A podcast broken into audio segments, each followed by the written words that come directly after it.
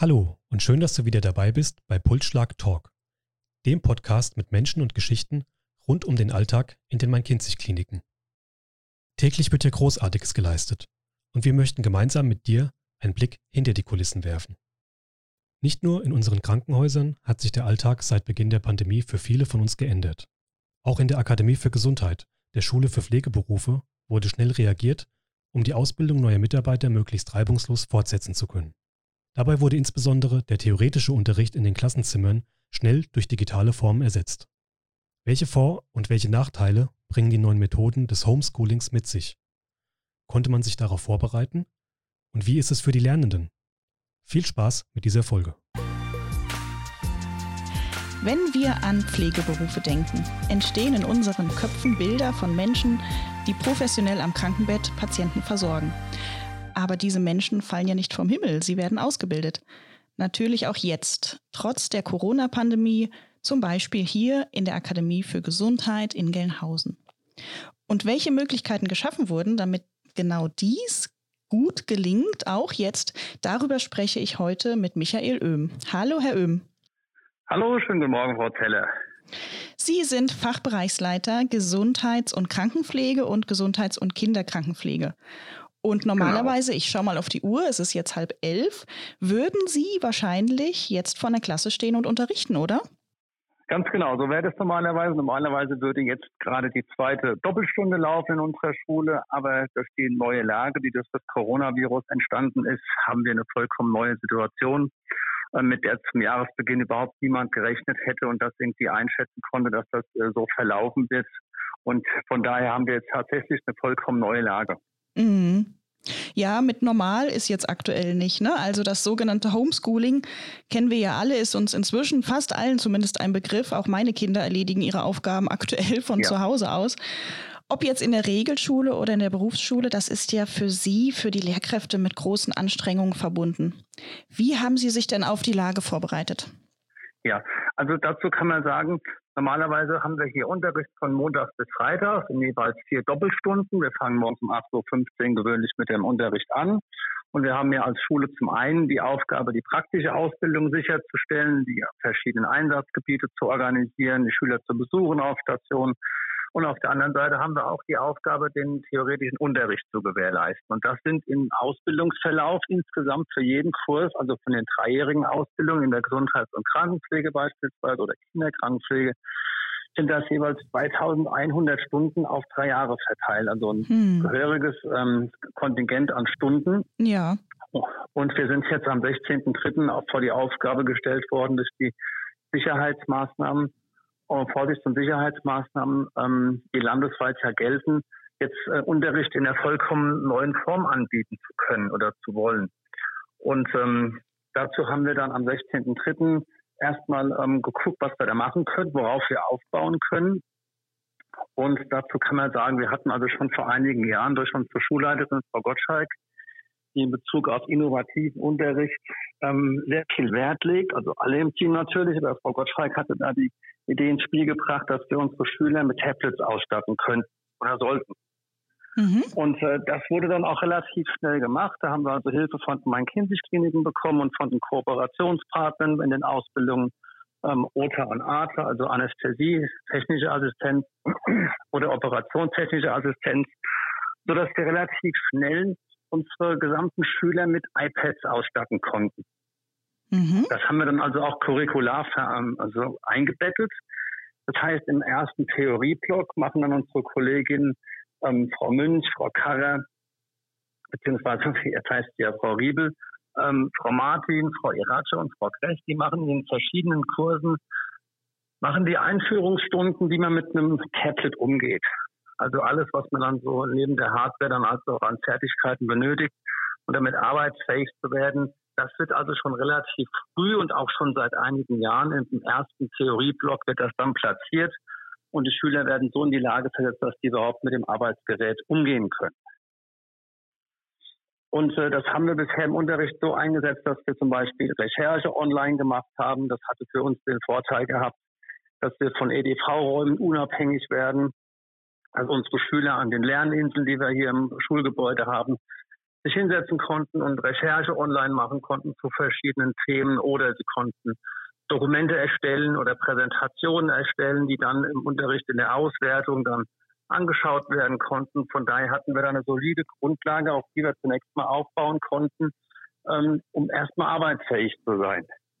Das klingt jetzt so, als hätten Sie da schon vor Jahren damit begonnen, wertvolle Erfahrungen zu sammeln, die jetzt eigentlich ja. für alle hilfreich sind, oder?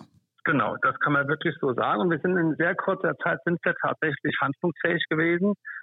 Es ging dann im Vorfeld noch ein bisschen darum, das Ganze auch von der Aufsichtsbehörde ähm, oder von dieser Seite her zu beleuchten. Das Regierungspräsidium Darmstadt hat also, also auf diese Lage reagiert, auf diese veränderte Situation und hat also auch die Erlaubnis gegeben, dass alternative Unterrichtsformen gewählt werden können. Das heißt also, alles, was wir hier machen, ist auch von der Aufsichtsbehörde legitimiert. Und wir konnten dann also sehr zeitnah konnten wir dann starten, indem wir dann neue ähm, Formate, wenn ich es mal so sagen darf, gefunden hatten.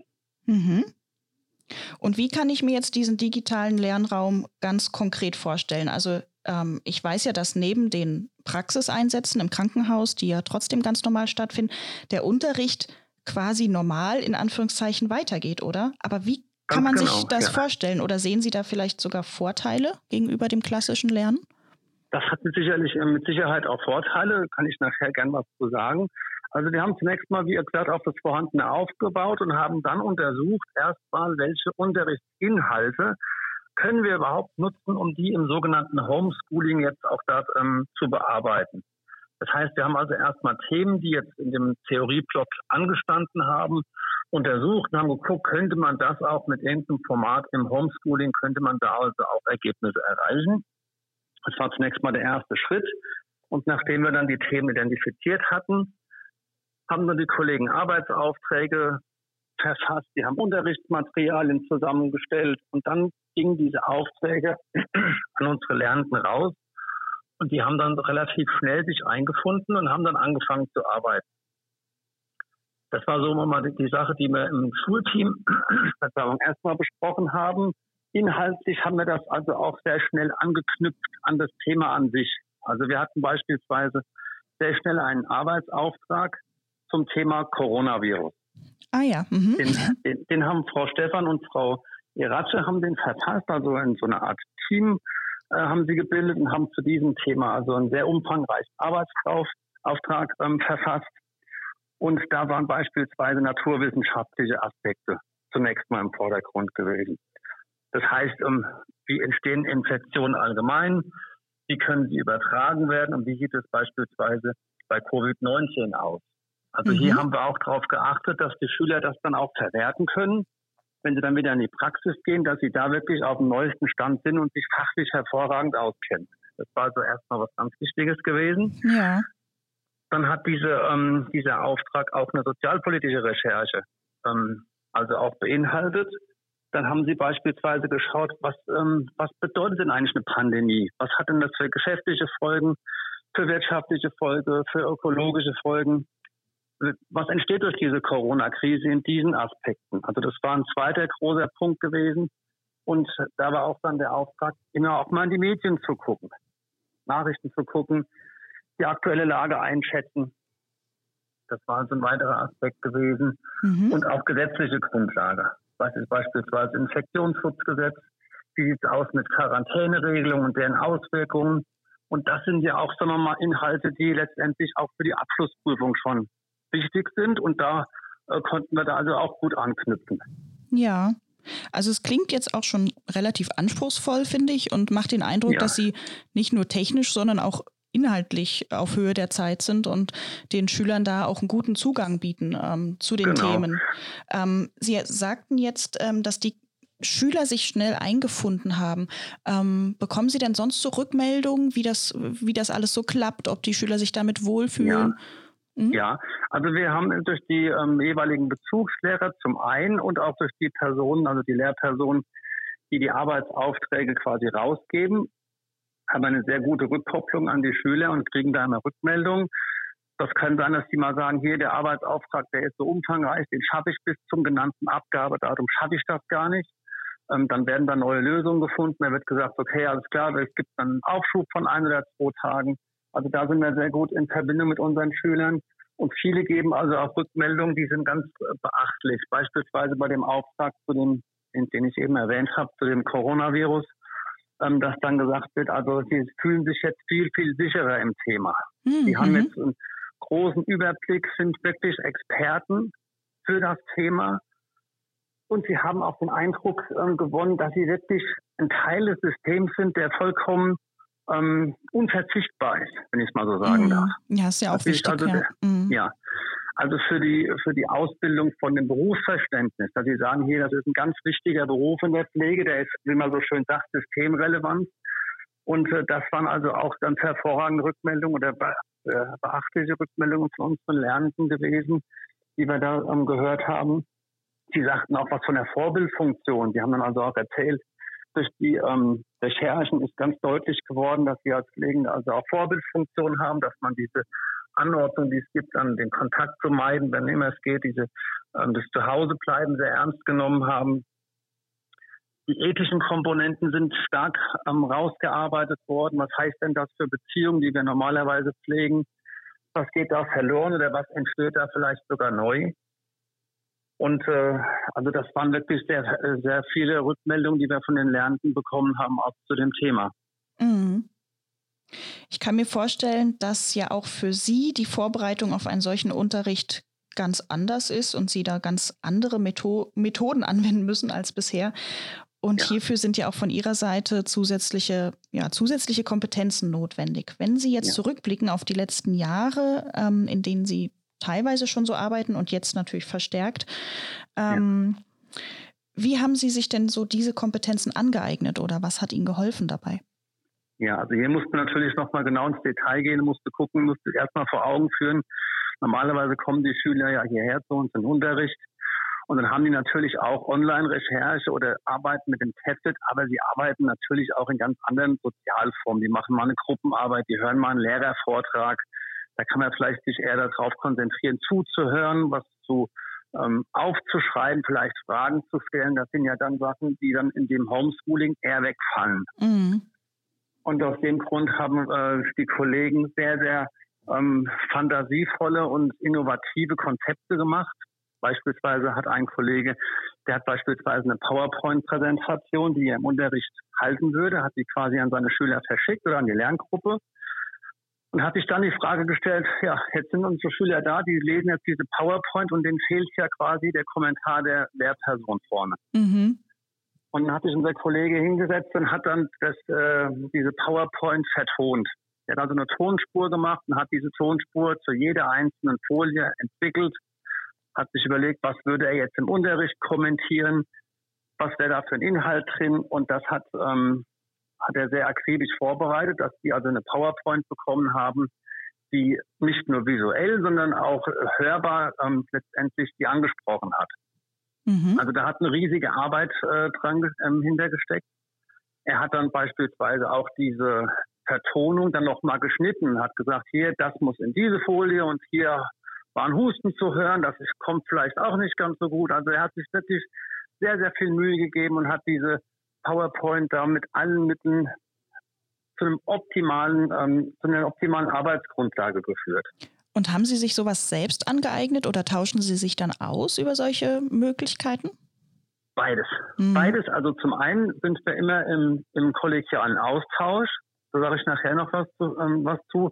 Das sind wir generell. Aber prinzipiell sind wir in dieser Phase jetzt auch ähm, online sehr gut vernetzt.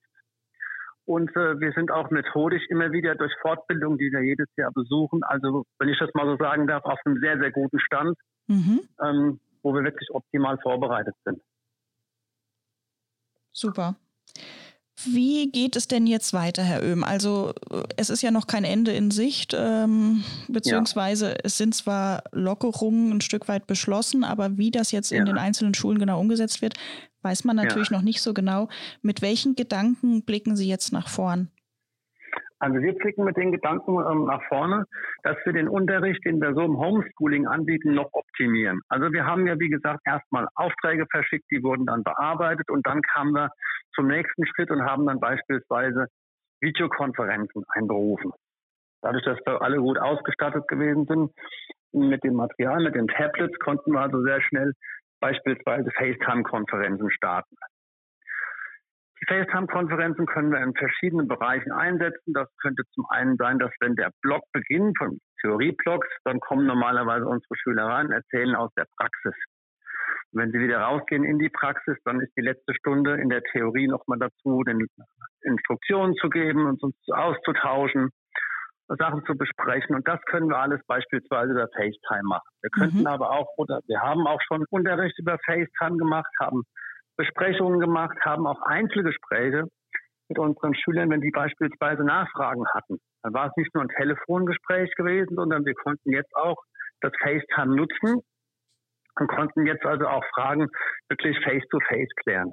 Hat natürlich den Vorteil, man sieht dann die Mimik des Gegenüber und äh, das macht das Ganze dann wieder ein bisschen persönlicher. Mhm. Das FaceTime haben wir also auch genutzt im Lehrerteam. Wir haben normalerweise ähm, in ganz bestimmten Abständen haben wir Lehrerkonferenzen, die jetzt ja durch diese ähm, Vorsichtsmaßnahmen ausfallen oder so nicht stattfinden können. Die platzieren wir also auch über FaceTime. Mhm. Da sitzen wir dann zusammen, jeder sitzt dann am Tablet und dann kommen wir zusammen und besprechen dann die ganz aktuellen Themen, sogar in einer sehr, sehr dichten ähm, Abfolge, dass wir immer auf aktuelle Sachen gut reagieren können. Dann haben ähm, Frau Riebel und Frau Münch haben dann weiterentwickelt. Unser Schulverwaltungsprogramm hat eine Funktion, die ermöglicht den Schülern von zu Hause auch online Zugriff zu nehmen auf alle ausbildungsrelevanten ähm, Informationen. Seien das jetzt Noten, Einsatzplanungen, Urlaubsplanungen, schon gebuchte Urlaubstage. Das haben die beiden also, ähm, Frau Riebel und Frau Münch, sehr stark vorangetrieben, sodass wir da jetzt ein weiteres ähm, Feld haben, in dem die Schüler Zugriff nehmen können. Und was jetzt das Allerneueste ist, wir werden jetzt durch, die, ähm, durch das Programm Microsoft Office ähm, 365 kriegen wir die Möglichkeit, durch die Anwendung Teams mhm. tatsächlich virtuellen Unterricht zu machen. Das heißt also, die Schüler sind dann tatsächlich auch präsent von meinetwegen Viertel nach acht bis um Viertel vor zehn sind sie im Unterricht, zwar in einem virtuellen Raum, aber so, als seien sie im Unterricht. Mhm. Das klingt jetzt so, als würden Sie, würden Sie alle Möglichkeiten, die Ihnen gerade so zur Verfügung stehen, beziehungsweise die Sie neu entwickeln, jetzt wirklich ausnutzen. Ja. Also das Potenzial, was da ja. ist, technischer, virtueller Art, jetzt äh, wirklich die Gelegenheit nutzen, das jetzt alles voranzutreiben, oder? Also das es klingt so, als sagen, würden ja. Sie jetzt wirklich einen Quantensprung machen, was all diese verschiedenen Bereiche angeht. Das kann man auf jeden Fall sagen. Es wird jetzt in Zukunft so sein, dass wir die dritten Ausbildungsjahre, also die ähm, Kurse, die dann letztendlich ähm, kurz vorm Examen stehen, die können wieder zu uns in die Schule kommen. Mhm. Und dafür haben wir also ein genau ausgearbeitetes Sicherheitskonzept, ein Hygienekonzept erarbeitet, wo wir auch durch die ähm, örtlichen Gegebenheiten in der Schule, beispielsweise durch die Gebäudeform, die beiden Kurse, die dann möglicherweise überschneidend da sind, sehr gut voneinander trennen können. Also räumlich. Mhm. Wir haben also ähm, ein Konzept gemacht, was beispielsweise anzeigt, wer kann wo laufen, wo können wir den äh, Sicherheitsabstand optimal wahren, oder der wird überall optimal gewahrt. Ähm, wie können wir das machen? Die Tische sind positioniert worden. Also wir haben da auch ähm, alle Vorkehrungen getroffen, dass wir für die Kurse, die dann bei uns im Haus wieder sein werden, absolut sicher hier unterrichten können. Mhm. Und das wird schon ab nächster Woche dann wieder der Fall sein. Ab nächster Woche werden immer die dritten Kurse, die werden dann nächste Woche wieder bei uns in der Schule sein. Und dann gibt es wieder ganz neue, dann gibt's auch äh, neue Vorkehrungen und ja. Genau, genau. Ja, also dann sind wir gespannt. So, eine, so eine, wir haben so eine Mischform dann zwischen Präsenzunterricht und Homeschooling. Mhm, mhm. Ja, das scheint das sich ja auch im Moment sehr gut zu bewähren und auch was Langfristiges ja. zu sein, was man durchaus auch beibehalten kann, ein Stück weit. Ja, ja. Vielen also Dank, Herr Öhm. Ich muss das, da, ja? gerne. Ähm, ich muss das für alle meine Kollegen auch sagen, die sind alle hoch motiviert mhm. und auch wirklich alle daran interessiert, dass die Schüler wirklich super lernen können, dass sie tolle Ergebnisse kriegen können und die sind wirklich sehr, sehr innovativ und das macht einfach auch Spaß, in so einer Lage zu sehen, wie das Team hervorragend funktioniert. Von der Führungsebene bis zu allen anderen, die an, den ähm, einzelnen Stellen Aufgaben erledigen. Wir sind in einem super Austausch. Also das ist mir an der Stelle auch nochmal wichtig. Das ist nämlich ja auch eine Grundlage, damit die Schüler davon profitieren können und dann eben gut lernen können. Ja, Das ist doch ein sehr schönes Schlusswort. Vielen Dank, Herr Oehm, für die spannenden Ihnen. Einblicke. Wir sind sehr gespannt, wie es weitergeht. Ähm, ja, und was Sie vielleicht uns in einem halben Jahr berichten, was Sie so insgesamt für Erfahrungen damit gemacht Würde haben. Würde ich sehr gerne tun. Ja, wunderbar. Dann vielen Dank. Dankeschön, Weiterhin gutes Gelingen und viel Spaß beim Lernen und Lehren. Ich danke Ihnen. Tschüss. Tschüss. Und schon ist diese Folge auch schon wieder vorbei. Und wir hoffen, du konntest etwas Neues mitnehmen. Hinterlasse uns doch einen Kommentar oder schreibe uns eine Mail an unternehmenskommunikation.mkkliniken.de, wenn dir Pulsschlag Talk gefällt und natürlich auch, wenn du Anregungen zur Verbesserung hast. Wenn du keine Folge verpassen willst, abonniere uns bei iTunes, Spotify oder einem anderen Anbieter. Bis zum nächsten Mal.